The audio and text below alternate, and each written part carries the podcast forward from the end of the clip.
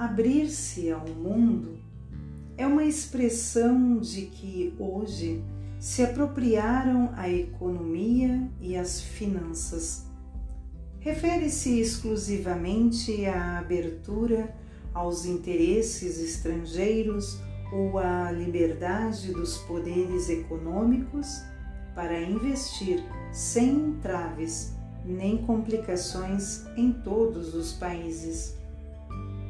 Os conflitos locais e o desinteresse pelo bem comum são instrumentalizados pela economia global para impor um modelo cultural único. Essa cultura unifica o mundo, mas divide as pessoas e as nações, porque a sociedade, cada vez mais globalizada, torna-nos vizinhos, mas não nos faz irmãos.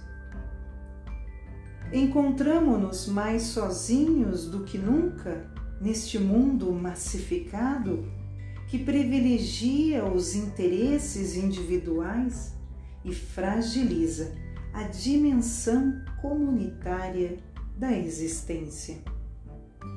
Em contrapartida, aumentam os mercados nos quais as pessoas desempenham funções de consumidores ou de espectadores. O avanço desse globalismo favorece normalmente a identidade dos mais fortes que protegem a si mesmos. Por outro lado, o mesmo avanço procura dissolver as identidades das regiões mais frágeis e pobres, tornando-as mais vulneráveis e dependentes.